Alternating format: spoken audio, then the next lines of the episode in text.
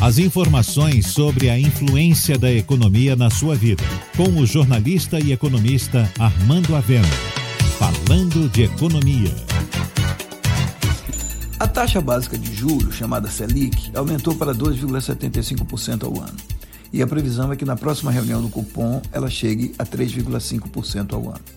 Tudo isso por causa da inflação, que está em alta e pode chegar até 6% em 2021. Num cenário como esse, onde investir o suado dinheirinho daqueles que têm algum dinheiro para investir. Ora, com a política do Banco Central de viés de alta nos juros, aumentou a competitividade dos investimentos em renda fixa, mas por enquanto o cenário mudou pouco. A poupança continua perdendo para a inflação e é um investimento que garante apenas segurança, mas não gera rentabilidade.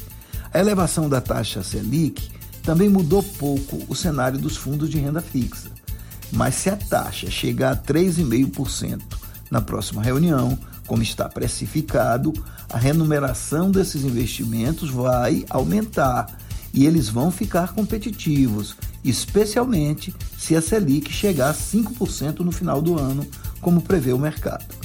Por enquanto, quem quer investir em renda fixa pode optar por títulos do Tesouro, IPCA+, por exemplo, se quiser proteger o dinheiro contra a inflação ou títulos pós-fixados e atrelado à Selic, que vão ficar mais vantajosos com a alta nos juros.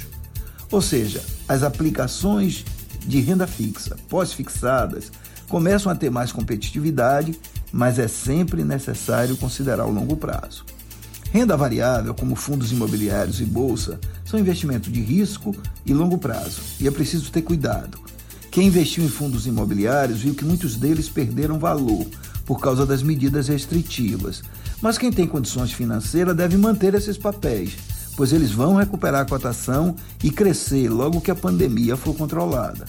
E quem quiser segurança tem os imóveis, que permanece sendo um bom investimento. Lembrando que o mercado de aluguéis residenciais está em alta, mas o de salas e lojas está em baixo por causa do home office. Para completar, o dólar, que pode ser um bom investimento de risco, não é recomendável, pois sua cotação está muito alta. No mais, é esperar o que vem por aí.